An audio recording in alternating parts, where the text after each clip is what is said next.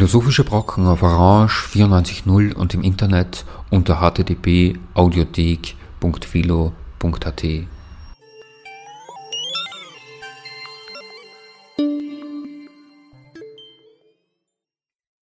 angenehmen Mittag, hier sind die philosophischen Brocken am Mikrofon Ulrike Kadi. Wie steht es heute mit dem Unbewussten? Das fragen wir nicht zum ersten Mal in dieser Sendereihe. Die heutige Folge der Philosophischen Brocken umfasst den Bericht über eine Tagung, nämlich über die Mai-Tagung der Wiener Sigmund Freud Vorlesungen im Jahr 2014, die von der Wiener Psychoanalytischen Vereinigung, dem Wiener Arbeitskreis für Psychoanalyse und der gemeinsamen Wiener Psychoanalytischen Akademie veranstaltet werden. 2014 standen im Mai Überlegungen zum Symptom im Brennpunkt der Veranstaltung. Das Unbewusste ist in der Psychoanalyse ein ebenso zentraler wie schillernder Begriff. Freuds umfassende Beschreibung bildete einen breiten Referenzrahmen für seine weitere klinische wie kulturtheoretische Ausarbeitung durch nachfolgende Autorinnen. So liegt heute ein ausgesprochen vielgestaltiges Konzept vor. Werner Bohleber hat es in seiner Einleitung zu einem Sonderheft der Psyche im Jahr 2013, das dem Unbewussten gewidmet war, als ein Konzept bezeichnet, das von einem dynamischen über ein nicht verdrängtes bis hin zu einem kreativen Unbewussten reicht. Wir haben über diesen Text von Werner Bohleber in einer anderen Sendung schon einmal berichtet. Die Sigmund Freud Vorlesungen 2014 waren dem Unbewussten als dem Kernkonzept der Psychoanalyse schon das zweite Jahr auf der Spur. Klinisch beschäftigten dabei Fragen der individuellen Symptombildung und des technischen Umgangs mit dem Symptom in der Kur.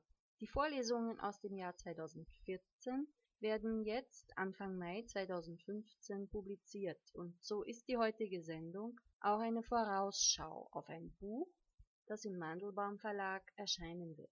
Darüber hinaus ist ein Teil der Vorträge vom letzten Jahr demnächst auch elektronisch ganz verfügbar.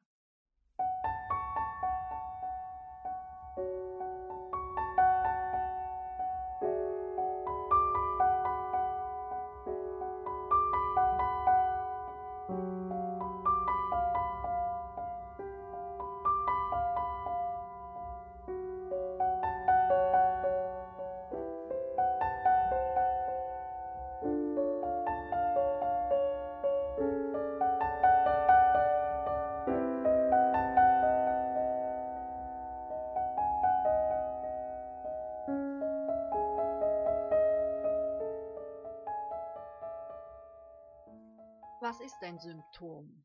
Freud sah im Symptom nicht nur ein medizinisch relevantes Anzeichen für eine Störung, sondern auch und vor allem einen Bewältigungsversuch, einen Bewältigungsversuch für einen Konflikt. Welche Konflikte auf diese Weise in Schach gehalten werden können, kristallisiert sich in der individuellen klinischen Arbeit heraus.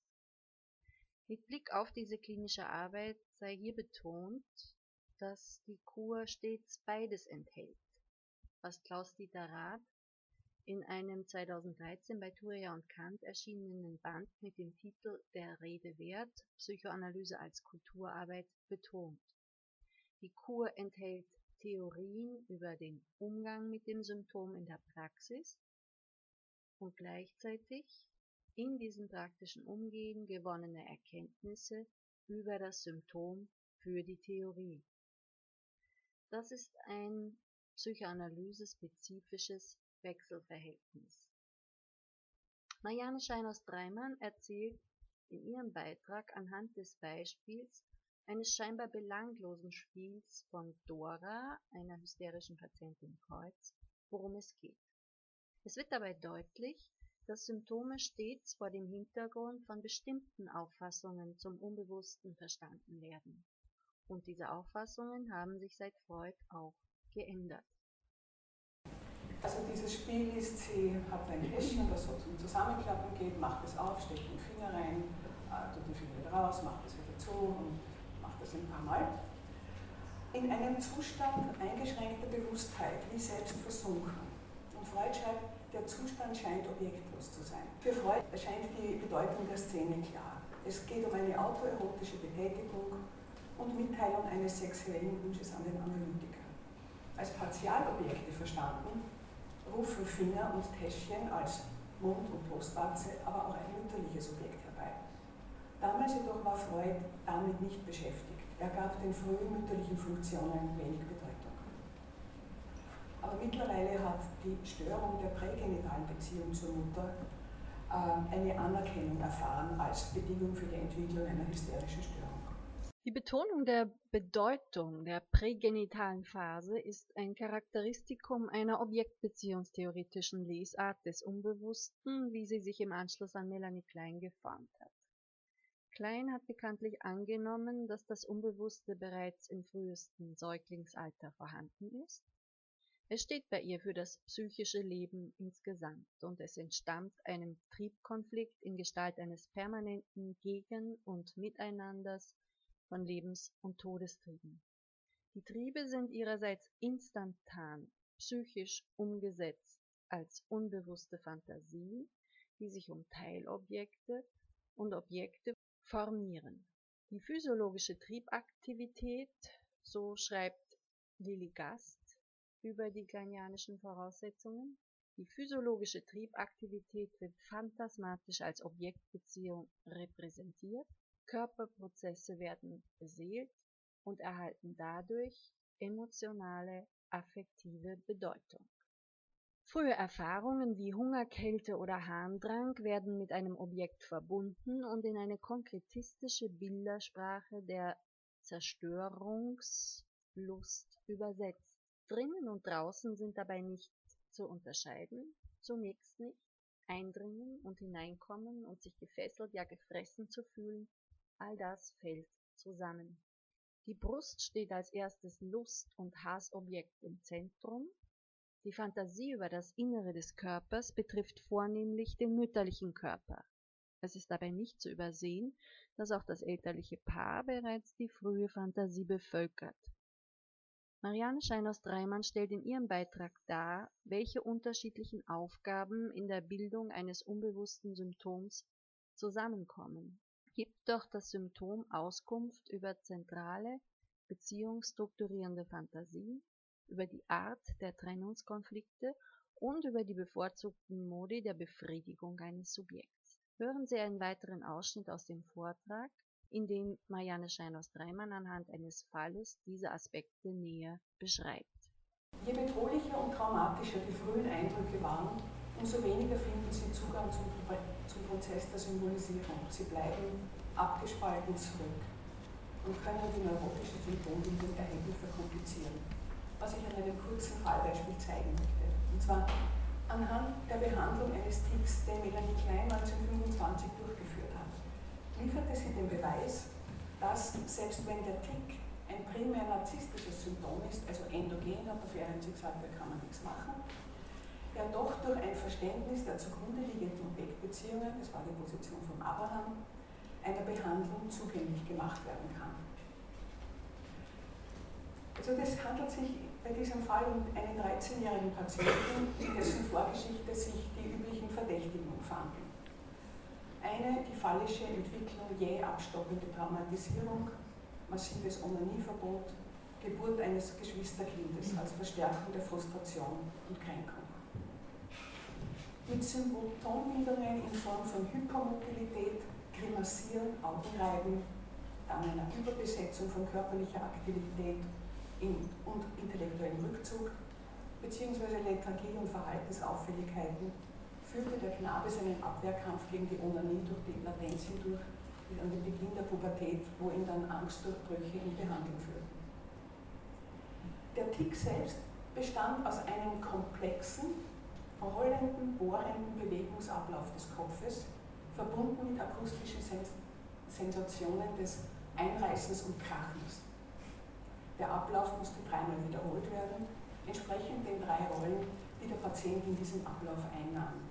Die passive der Mutter, die aktiv-sadistische des Vaters, die in den akustischen Wahrnehmungen und den bohrenden Bewegungen repräsentiert war, und sein eigenes passives Ich. In der therapeutischen Arbeit konnten die Geräusche als Verarbeitung von Urszenenfantasien verstanden werden, deren anale Komponente unübersehbar war, in welcher aber auch die narzisstischen Allmachtsfantasien zum Ausdruck kamen.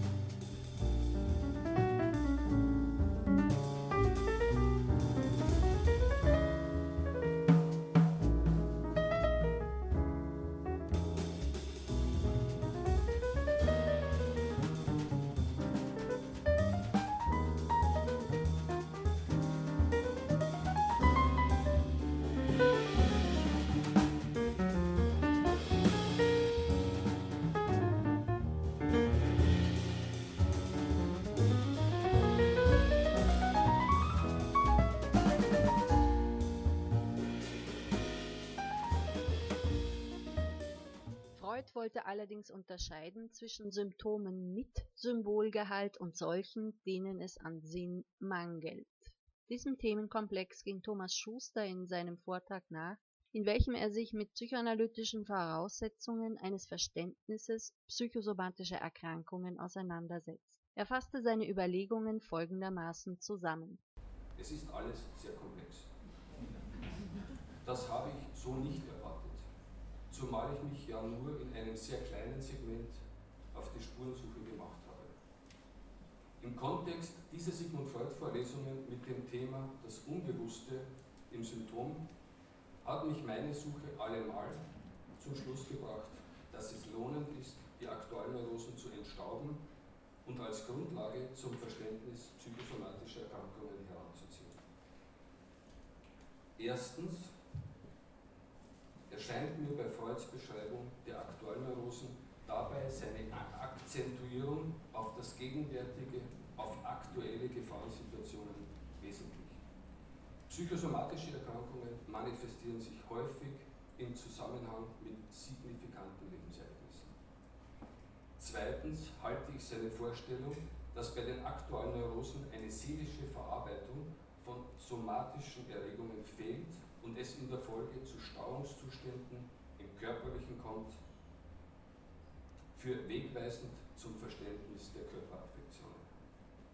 Warum die seelische Verarbeitung fehlt, arbeitet Freud nicht weiter aus. Er spricht in diesem Zusammenhang aber von einer psychischen Unzulänglichkeit. Diese Unzulänglichkeit, diese Ich-Schwäche führt die Pariser Schule auf gravierende Störungen der sich entwickelnden seelischen Vorgänge in der allerfrühesten Kindheit zurück. In der Folge ist der psychische Apparat nicht oder nur unzureichend dazu imstande, auf Gefahrensituationen mit der Bildung von psychoneurotischen Symptomen zu reagieren.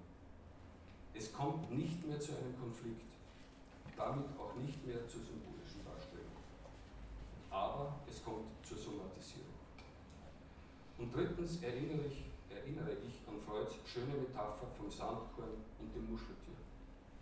Er postuliert dabei, dass sich das Unbewusste der körperlichen Symptome nur bedient, um sich Ausdruck zu verschaffen und dass das Unbewusste die somatischen Erscheinungen nicht bildet, um sich Ausdruck zu verschaffen. Meine Schlussfolgerung lautet daher, psychosomatische Erkrankungen sind keine psychoneurotischen Affektionen und haben keinen Symptomcharakter. Diese Affektionen charakterisiert beispielhaft, dass sie wie eine Grabinschrift sind. Was heißt das für die therapeutische Vorgangsweise? Anfänglich geht es unter den so beschriebenen seelischen Gegebenheiten primär um ein lebendiger Werden. Durch energetische Zufuhr im Sinne der Mission, durch Vorgänge wie Containing oder durch Erreichen einer Objektbesetzung, wie Maria nennt. Monika Huber untersuchte einzelne Aspekte des Schmerzes als Ausdrucksweisen einer psychosomatischen Dysfunktion, wobei sie Situationen einer schmerzhaften Berührung durch Worte als eine besonders schwierige Konstellation einer psychoanalytischen Behandlung vorstellte. Inhaltlich bezog sie sich dabei auf Wilfried Bions Konzepte über verschiedene Funktionen des psychischen Apparats. Bion integrierte diese sinnlosen Symptome von ihm Beta-Elemente genannt, in seine Konzepte und verknüpfte sie mit der Objektbeziehungstheorie Melanie Kleins. Eine Grundannahme ist, Zitat Bion, eine emotionale Erfahrung kann nicht isoliert von einer Beziehung verstanden werden. Umgekehrt ist eine Beziehung nicht ohne emotionale Erfahrung möglich. Für Bion ist der sogenannte sinnlose Schmerz die Folge gestörter Umwandlung von rohen Sinneserfahrungen, Beta-Elementen, in emotional erlebbare Erfahrungen, Alpha-Elemente. Diese Transformation sei nicht gelungen. Wie ist das zu verstehen? Nach Bion, Zitat, hat sich der seelische Apparat an den Erfahrungen der Nahrungsaufnahme, Verarbeitung und Ausscheidung aufgebaut.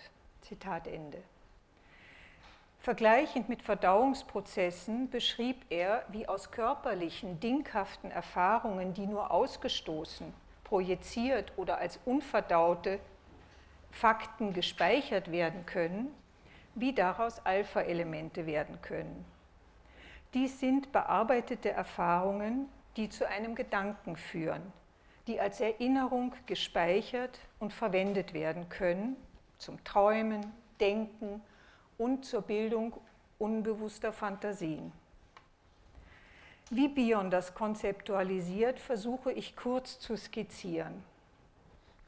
Er geht davon aus, dass dem Baby ein angeborener, minimaler psychischer Apparat zur Verfügung steht, der von allem Anfang an Unlust, Frustration wahrnehmen kann. Ebenfalls an der Grenze zwischen Sinn und Nichtsinn war eine Gruppe von Vortragenden unterwegs, die sich dem Thema Psychoanalyse und Musik widmen.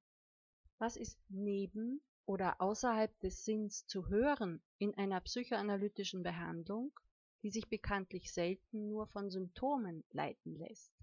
Welche Formen der Befriedigung kann Musik in psychoanalytischer Hinsicht anbieten? Welche Musik erklingt im Schrei? Thema der Überlegungen der Gruppe war außerdem ein stilgebendes musikalisches Element, das auch in der Psychoanalyse eine große Rolle spielt, nämlich die Wiederholung. Sie hören nach einem kurzen Ausschnitt aus einem Impromptu von Franz Schubert ein Gespräch zwischen Sabine Schlüter und Friederike Jeckhardt über das Gehörte. Das Publikum hatte dabei auch die Noten vor sich und konnte mitlesen.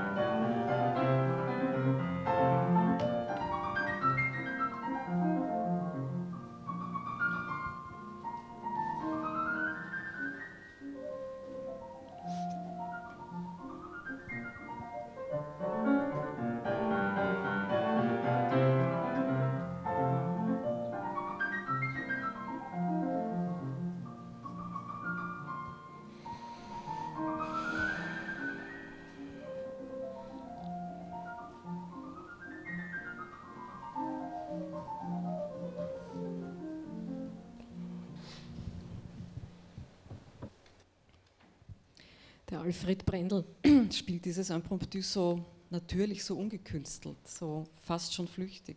Keine dramatischen Gesten. Ja, vielleicht fällt uns das auch besonders auf, weil wir so viele Pianisten uns angehört haben auf der Suche nach der Interpretation für den heutigen Abend. Also jedenfalls ist die Kombination Schubert-Brendel schon ein besonderer Genuss für mich. Ja, ich finde auch, dass ein Thema mit Variationen zu hören noch einmal ein besonderer Genuss ist. Die Wiederholung, die da drin steckt, macht etwas mit dem Hörer. Aber es ist gar nicht so leicht herauszufinden, was eigentlich. Thema mit Variation heißt ja, etwas wird mit verschiedenen Abänderungen wiederholt. Beginnen tut's mit dem Thema. Beim Schubert hat es zwei Teile. Sagen wir Teil A und Teil B. Und jeder der beiden Teile wird wiederholt. Da fängt es nämlich schon an mit den Wiederholungen. Teil A wird gespielt und wiederholt. Teil B wird gespielt und wiederholt. Das heißt, wir hören A, A, B, B. Ja, aber nicht nur der Teil A wird wiederholt, sondern im Thema selbst gibt es ein Motiv, das immer wiederkehrt. Ein, ein rhythmisches Motiv. Das meinst du, oder? Ja, genau. Das, was da so eingekastelt ist. Und das kommt insgesamt zwölfmal vor im Thema. Sechsmal im ersten Teil und sechsmal im zweiten Teil. Auch wieder eine Wiederholung. Neben dem rhythmischen, sich wiederholenden Motiv gibt es aber auch noch ein melodisches Motiv, das sich in Teil A wiederholt. Noch dazu intensiviert durch die Verdoppelung der Melodietöne durch die Oktav. Eine Wiederholung in einer Wiederholung verbunden mit noch einer Wiederholung. Da sind die Wiederholungen geradezu ineinander verschlungen. Das ist ja wie beim Apfelmännchen. Selbstähnliche Strukturen. Diese äh, Bilder von der Mandelbrotmenge, wo ich dir mhm. unlängst erzählt habe. Ja. Ähm, wenn man da reinzoomt, sieht man, dass die Struktur sich in sich selbst wiederholt. Aber nicht ganz genau, es ist immer ein bisschen anders dann ist das ja tatsächlich wie beim Musikhören. Wenn du bei unserem Thema Teil A einmal hörst und dann noch einmal, dann ist es ja auch keine exakte Wiederholung. Es ist beim zweiten Mal hören anders. Denn da gibt es ein Wiedererkennen. Wenn man die Wiederholung hört, kann man den Tönen innerlich schon entgegengehen. Das Hören hat sich verändert durch das Wiedererkennen. Ja, und wenn man etwas wiedererkennt, ist es bekannt und das ist beruhigend. Nicht? Und das nimmt auch die Angst. Wiederholung dient also dem Wiedererkennen und wirkt gegen die Angst. Auf psychoanalytisch, sie kann auch der Angstabwehr dienen. Darüber hat einer sogar ein ganzes Buch geschrieben, Wer? aber es war kein Psychoanalytiker. Wer war das? Ja, der Kierkegaard. Der hat ein Buch geschrieben mit dem Titel Die Wiederholung und der beschäftigt sich darin auch damit, dass die Wiederholung eigentlich nicht möglich ist oder zumindest scheitert sie bei ihm am Schluss. Aber sag, wie hast du das eigentlich gemeint, dass es keine Wiederholung gibt? Ich habe das nicht ganz verstanden. Na, wenn sich etwas wiederholt, wirst du aufmerksam. Denn du erkennst es wieder. Also du bemerkst etwas, dir wird etwas bewusst. Anders als beim Wiederholungszwang. Da bleibt die Wiederholung unbemerkt. Eigentlich wäre das die echte Wiederholung. Dort, wo etwas wirklich wiederholt wird, bleibt es unbemerkt. Dort ist es die Wiederholung des Immergleichen. Dort widerfährt einem etwas. Diese Art der Wiederholung ist unbewusst, passiv, eine Widerfahrung sozusagen.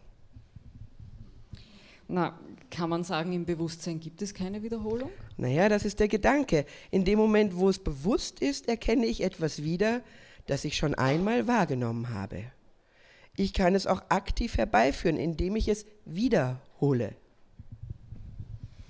Also ein bisschen anders ist es ja bei der Variation. Man hat ja zunächst etwas Fixes, das ist das Thema, und bewegt sich dann davon weg. Und vom Thema wird etwas aufgegriffen, zum Beispiel ein melodisches oder ein rhythmisches Motiv, wie wir es gerade vorhin gehabt haben. Aber es wird nicht einfach wiederholt, es wird verändert und dadurch variiert. Und das Kennzeichen von Variationen sind ja Ähnlichkeiten. Und Ähnlichkeiten kann es zwar nur geben, wenn es eine Wiederholung gibt, aber es ist eine verarbeitete Wiederholung sozusagen. Das ist so, vielleicht so ähnlich wie in der Psychoanalyse, wo wir auch lauter Variationen haben, also Ableger, Triebabkömmlinge, Spuren des Unbewussten. Und wo wir durch die Ähnlichkeiten verstehen, was das Thema ist, wenn es uns gelingt. Also von etwas Bekanntem aus erobert die Variation etwas Unbekanntes und damit wird der Spielraum größer, es wird bunter, mannigfaltiger, reicher. Die Variation als Möglichkeit, die Welt zu erobern, so wie die Kinder das im Spiel machen. Im kindlichen Spiel gibt es ja sowohl Wiederholung als auch Variation. Kinder wiederholen ja dauernd. Nicht nur, dass sie an der Wiederholung ihre Freude haben, wenn alle Erwachsenen schon längst erschöpft sind. Sie spielen ja auch, indem sie wiederholen. Sie spielen, was sie erlebt haben. Dazu gehören natürlich auch Geschichten. Sie spielen mit der Puppe, Mutter und Kind, sie spielen König und Ritter, Schiff auf hoher See. Aber sie spielen es nicht genau so, wie sie es erlebt haben, Sie spielen Variation, indem sie in das Spiel ein eigenes Bedürfnis hineinlegen, eine eigene Lust. Naja, das bedeutet ja, dass in dem Spiel auch ein Nein liegt in Bezug auf die ursprüngliche Situation. Also Nein, nicht so, wie es ursprünglich war, mache ich es. Ich mache es anders. Also eine Subversion sozusagen. Äh, Kinder sind, Kinder sind ja die subversiven Elemente schlechthin. Ne? Sie nehmen etwas und machen sofort was anderes draus. Der Klassiker sind die zwei Burschen, die in der Schule ihre Jause auspacken und sofort anfangen, sich mit ihren Bananen zu erschießen. Und ich glaube, das ist auch die Lust dabei, oder ein Teil, der, also ein Teil der Lust ist die Aggression, aber ein Teil der Lust ist, dass man die Banane zu etwas anderem macht. Ja, und dabei ist es wichtig, dass die Banane die Banane bleibt. Die Horrorfilme sind voll von Szenen, in denen die Dinge sich allein verwandeln, ohne Zutun des Subjekts. Aber ein Ding einfach umdefinieren, einfach sagen, du bist jetzt nicht das, sondern was anderes, das ist eine Lust. Das ist auch ein Triumph. Ein Triumph des eigenen Ichs über die Welt. Jetzt sind wir auf einmal beim Symbolisieren gelandet, ohne dass wir es gemerkt haben. Das ist ja das Kinderspiel, Symbolisieren. Und Symbolisieren bedeutet eins fürs andere setzen aufgrund einer Beziehung von Ähnlichkeit und Differenz. Und diese Differenz trägt das individuelle Huckepack, also das eigene Bedürfnis, die eigene Lust, den eigenen Konflikt. Symbolisieren ist Thema mit Variation. Aber so betrachtet scheint Wiederholung überhaupt eine Kategorie der Entwicklung zu sein. Kinder wiederholen Erwachsene, ahmen sie nach, identifizieren sich mit ihnen, aber können natürlich nicht genau so sein wie sie. Sie müssen beide Aufgaben erfüllen, ein Mitglied der Gesellschaft werden, das heißt sich nach dem Muster der anderen wiederholen, aber auch sich individuieren. Das ist auch wie Thema und Variation. Mhm. Es gibt da einen sehr lesenswerten Aufsatz vom Heinz Kohut und Sigmund Löwery aus dem Jahr 1950 über den Musikgenuss, wo wir doch vorher über den Genuss gesprochen haben. Und da kommt alles das vor, worüber wir jetzt gesprochen haben, aber ein bisschen anders. Nun, nein, hätte schon wieder keine Wiederholung. Nein, keine Wiederholung. Also die beiden beginnen damit, dass der Säugling Geräuschen gegenüber eigentlich ganz hilflos ausgeliefert ist. Er kann sich ja gegen das Hören nicht zur Wehr setzen. Und was er hört, muss darum grundsätzlich einen sehr bedrohlichen Charakter für ihn haben. Und es entstehen dadurch Angst und Unbehagen und die Psyche verbraucht viel Energie, um damit zurechtzukommen. Ja, genau. Und mit der Zeit werden die chaotischen Geräusche sinnvoll. Denn das Kind hat gelernt, das Gehörte einzuordnen. Die Musik schafft nun eine ähnliche Situation. Komplexe Klänge, die man verbal nicht verstehen kann, strömen auf uns ein und die Psyche mobilisiert Energie, um mit der Erwartungsangst fertig zu werden und sich den Tönen zu stellen. Aber Musik ist verstehbar denn sie hat Formen und Gesetze, die Struktur geben und die man erlernen kann. Und so wird die Flut von Klängen gemeistert und die Energie, die zuvor mobilisiert wurde, um mit der Erwartungsangst zurechtzukommen, wird freigesetzt und als Lust spürbar. Ja, und wie werden jetzt diese Höreindrücke gemeistert? Naja, zunächst verwendet die Musik natürlich Töne statt Geräusche, eingebunden und organisiert in einer Tonalität musikalische Parameter wie Metrum, Tempo, Dynamik und so und musikalische Formen wie Fuge, Sonate helfen auch, Musik zu erfassen. Und dann gibt es die Wiederholung. Die ist in der Musik allgegenwärtig, wie wir vorhin schon gesehen haben. Sie bringt Lust, weil man einen Teil der Energie, die man beim ersten Anhören brauchte, einsparen kann. Und diese überschüssige Energie wird als Freude gefühlt. So einfach ist das, sagst du. Ja, sage ich einfach mal. Naja, aber dann, dann kann man ja noch durch musikalische Mittel Spannung hervorrufen, also Spannung erzeugen, deren Lösung dann umso mehr Genuss hervorruft. Also psychologisch gesehen wird dabei der psychische Energiebetrag erhöht, den man glaubt aufwenden zu müssen. Und dann erfolgt doch die Wiederholung des vertrauten Musters und so wird mehr Energie freigesetzt und damit auch mehr Lust erzeugt.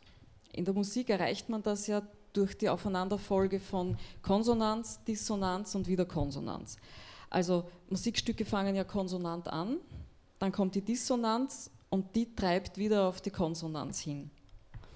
Und damit zurück zum Anfang, wo die Konsonanz ja gegeben war, auch eine Wiederholung. Ja, aber freie Energie will ja immer entladen werden.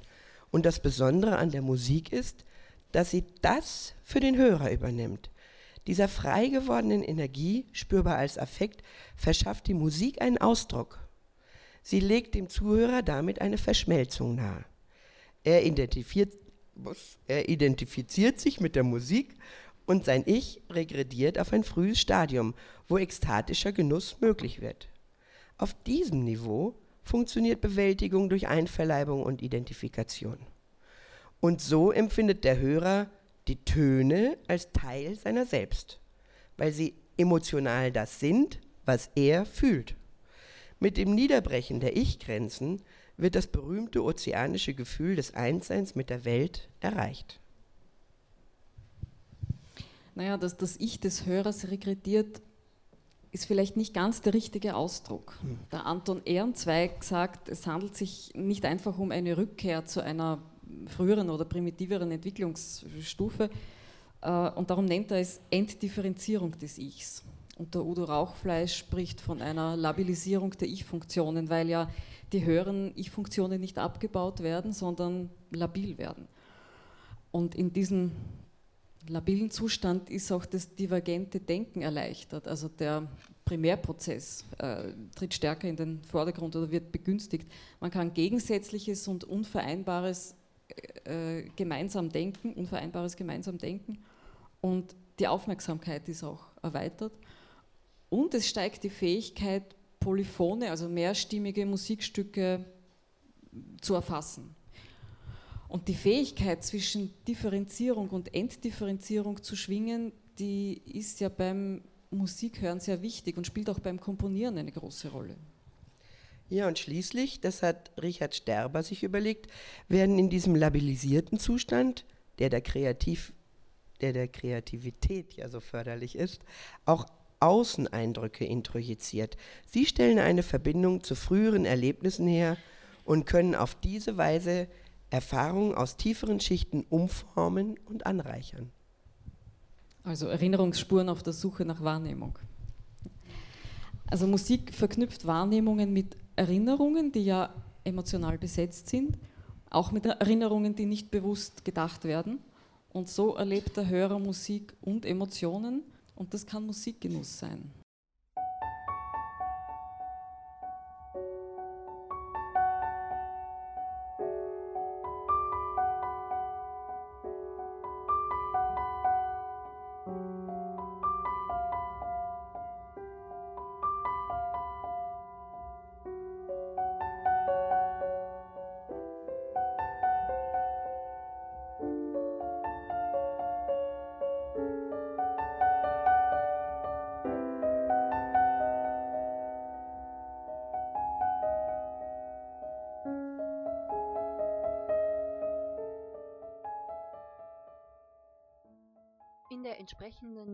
Metapsychologischen Arbeit beschreibt Freud das Unbewusste als eine Formation, die aus besetzten Sach- oder Objektvorstellungen besteht und die Freud den Verbindungen aus Wort- und Sachvorstellungen im Vorbewussten und im Bewussten entgegenstellt.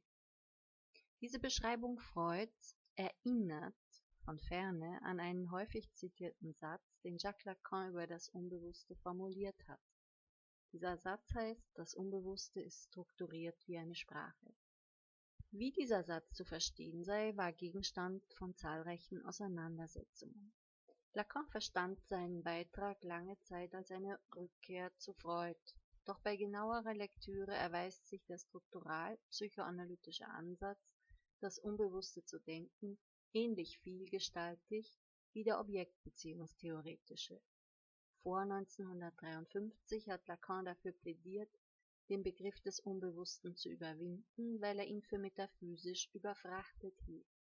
Und nach 1964 hat er eine nicht sprachgebundene Auffassung des Unbewussten ausgearbeitet. Ulrike Kadi stellt Aspekte des Unbewussten im Spätwerk Lacans dar, wo in den Seminaren des Analytikers das sogenannte Symptom wichtig wurde und damit ebenfalls Ungeformtes und Sinnfernes ins Zentrum rückte. Lacan interessierte sich zu dieser Zeit in besonderer Weise für Neologismen, das heißt für schöpferische Neubildungen von Worten, die es so noch nie gegeben hatte und die dennoch in der Lage waren, Sinn zu tragen. Der Materialismus des Unbewussten ist eine solche Neuschöpfung, die Lacan einbringt, um jene Aspekte des Unbewussten zu beschreiben, die jenseits von Signifikanten im Unbewussten wirksam sind. Lacans Interesse für das reale Unbewusste geht nicht nur mit einer veränderten Auffassung der Wichtigkeit der väterlichen Metapher einher. Statt vom Namen des Vaters ist bei ihm nun nur noch vom Vater des Namens die Rede, sondern auch die zweite Metapher, die das symbolische Unbewusste charakterisiert hat, die Metapher des Symptoms, erfährt eine Umdeutung. Nun ist am Symptom nicht mehr die sprachliche Einbettung einer traumatischen Erfahrung wichtig, sondern der Kern, um den herum die symbolische Einbettung stattgefunden hat. Lacan spricht, um die Unterscheidung zu markieren, von Symptom, womit er eine altertümliche Schreibweise des Ausdrucks Symptom aufgreift, die auf Französisch nur im Schriftbild erkennbar ist, nicht im Klang des Wortes. Mit dem Symptom wird ein dem realen Unbewussten zugehöriges Genießen aufgerufen. Auf diese Verbindung zum eigenen Genießen kann ein Subjekt unter Umständen geradezu angewiesen sein. James Joyce, der eine psychotische Struktur hat, stützt sich auf ein solches Genießen. Lacan versteht Joyce Schreiben als ein Symptom. Symptome sind wie Symptome hochgradig individuelle Bildungen. Der Materialismus des Unbewussten wird darin schöpferisch genutzt, um den psychischen Zusammenbruch zu verhindern. Das Symptom hat für Lacan ganz allgemein Eigenschaften einer Schrift, und zwar einer, die unlesbar ist. In den folgenden beiden Vorträgen ging es um die Behandlung von Kindern. Elterliche Konflikte werden bisweilen über gemeinsame Kinder ausgetragen. Dann werden die Kinder zum Symptomträger ihrer Eltern. Gertraud Diem-Wille zeigt, wie auf den ersten Blick nicht sinnvolle Ausdrucksformen eines kindlichen Unbewussten in eine psychoanalytische Eltern-Kind-Behandlung integriert werden können. Hier beschreibt sie im Folgenden ihr Vorgehen von einem theoretischen Blickwinkel aus. Es handelt sich bei der Eltern-Kleinkind-Therapie um eine Kurz- oder Fokaltherapie, die ganz ungewöhnlich rasche Erfolge zeigt eben weil das so eine sensible Phase ist, wo sich die innere Welt auch stark verändert. Ich würde deshalb hier sagen, man kann es am Schnittpunkt zwischen Therapie und Prophylaxe positionieren.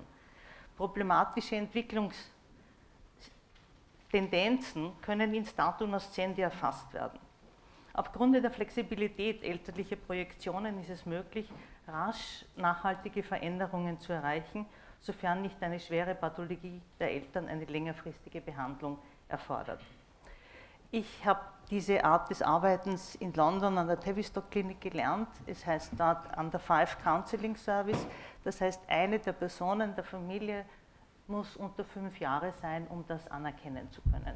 Das ist deshalb sehr wichtig, weil viele Eltern kommen, wenn ein zweites Baby geboren wird und das erste eben von Eifersucht überschwemmt wird und dann ist das auch ein Angebot wo das neugeborene Baby nicht die Symptome zeigt, sondern das ältere Geschwisterl. Ähm, es geht eben dabei so zu, dass wir die ganze Familie einladen. Das heißt, wir können die Interaktion direkt beobachten und als zweite Dimension der Beobachtung, ich nenne das die innere Beobachterin, die in der Therapeutin wachgerufenen Gegenübertragungsreaktionen zu registrieren. In der Therapiesitzung wird besonderes Augenmerk auf die Reaktion des Babys oder des Kleinkindes gelegt und wir verstehen das als Ausdruck unbewusster Mitteilungen.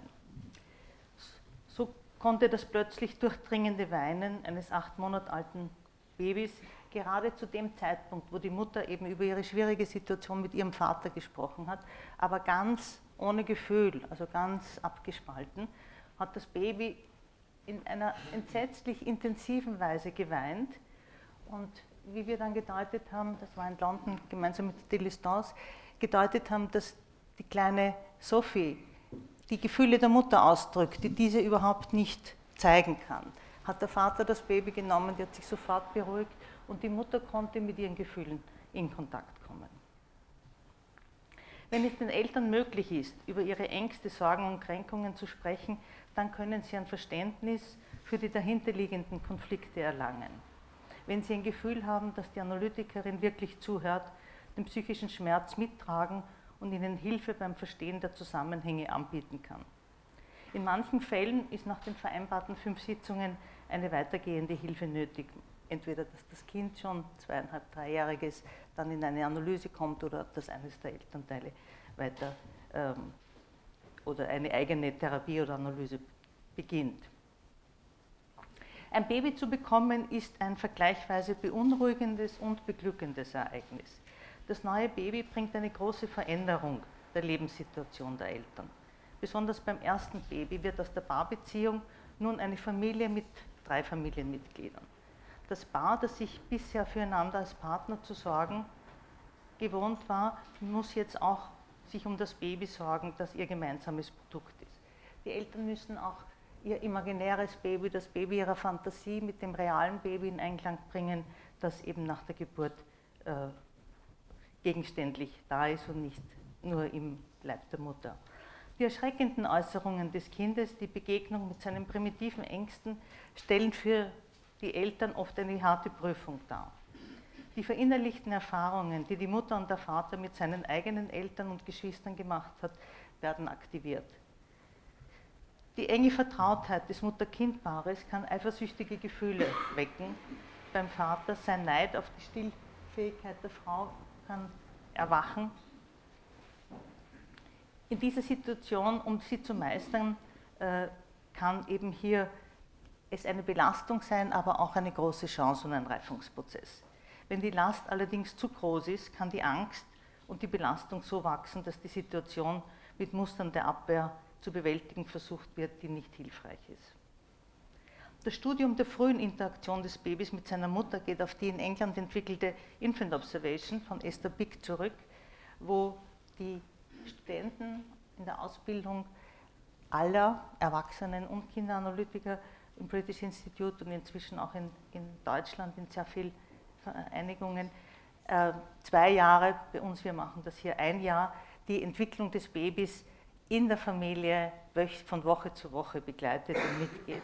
Und es hier darauf ankommt, eben nicht nur zu beobachten, was die Interaktion zwischen den Eltern und dem Baby ist, sondern auch, welche Gefühle im Beobachter hervorgerufen werden. Und ich möchte nur drei nennen, weil es so wichtig ist, hier zu sehen, welche ähm, Vorurteile oder Tendenzen in uns entstehen, wenn wir eben mit einem äh, neuen Baby es zu tun haben. Die eine Möglichkeit ist, also die Gefahr, ähm, ist, dass es zu einer Überidentifikation mit dem Baby kommt. Die Neigung der beobachtenden Person sehr kritisch auf alltägliche Frustrationen des Babys zu reagieren, etwa wenn die Mutter noch das Essen fertig macht, gleich entsetzt zu sein, dass sie nicht sofort ihr Baby aufnimmt oder beim Wickeln ungeschickt zu sein oder erschöpft und abgespannt zu sein. Ähm, zweitens der unbewusste Neid auf das Baby, der sich nicht so offenbar äußert, aber möglicherweise in gewissem Grad immer präsent ist, wenn wir es mit Müttern und Neugeborenen zu tun haben. Unser eigener infantiler Wunsch, bemuttert und umsorgt zu werden, Aufmerksamkeit zu erhalten und herumgetragen zu werden, kann durch die Aufmerksamkeit, das dem beobachtenden Baby geschenkt wird, aktualisiert werden.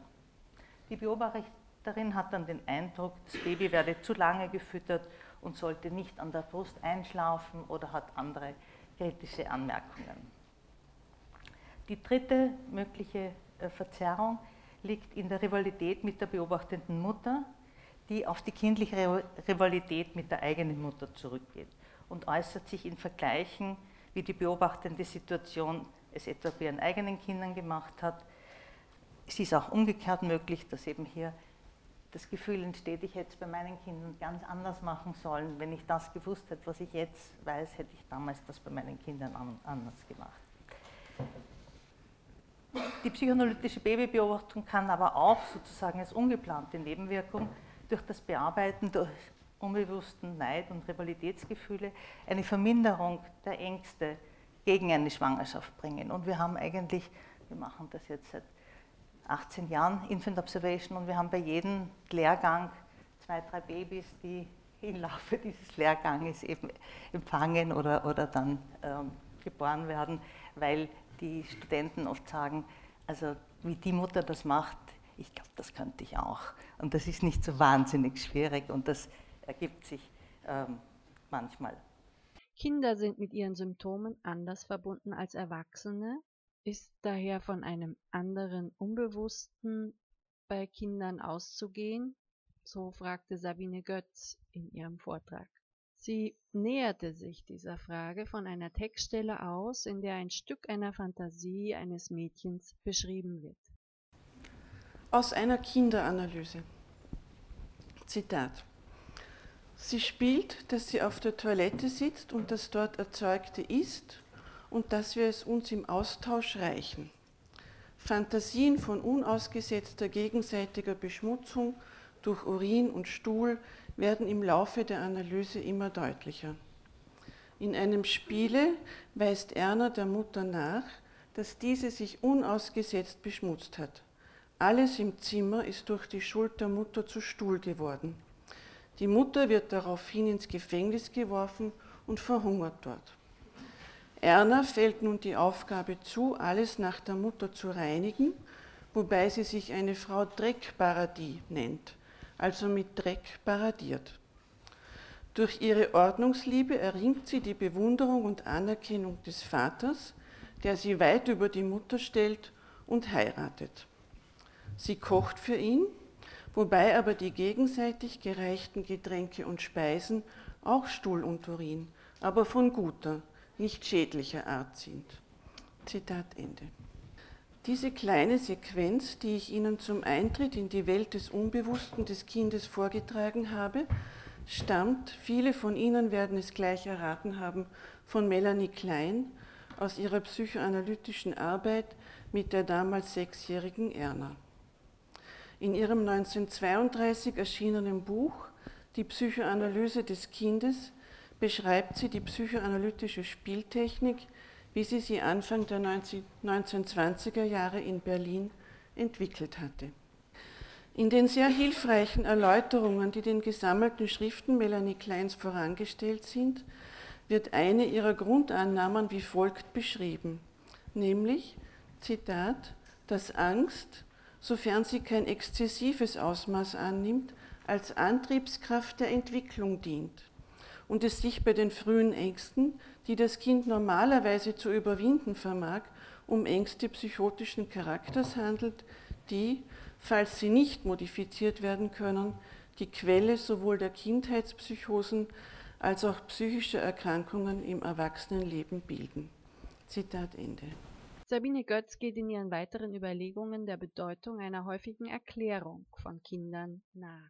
Vermutlich sind uns allen unabsichtlich passierte Missgeschicke aus eigener Erfahrung bekannt. In meiner psychotherapeutischen Arbeit mit Kindern begegnet mir die Erklärung, das war unabsichtlich, allerdings besonders häufig. Speziell im Hinblick auf aggressive Handlungen greifen Kinder oft zu dieser Form der Entschuldigung, die übersetzt lautet, dafür bin ich nicht verantwortlich. Sigmund Freud schreibt 1904 in seiner Schrift zur Psychopathologie des Alltagslebens zum Thema Symptomhandlungen. Zitat, Sie bringen etwas zum Ausdruck, was der Täter selbst nicht in ihnen vermutet und was er in der Regel nicht mitzuteilen, sondern für sich zu behalten beabsichtigt. Zitat Ende.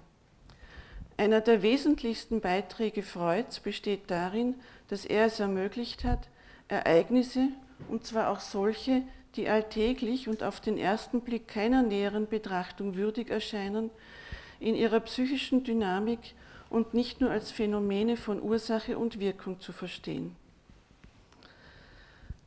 Er hat die Dimension des Unbewussten in unsere Sicht und unser Verständnis der Welt eingeführt. Seine Tochter Anna Freud hat die Arbeit ihres Vaters unterstützt und weitergeführt und zählt, so wie Melanie Klein, zu den Begründerinnen der Kinderanalyse.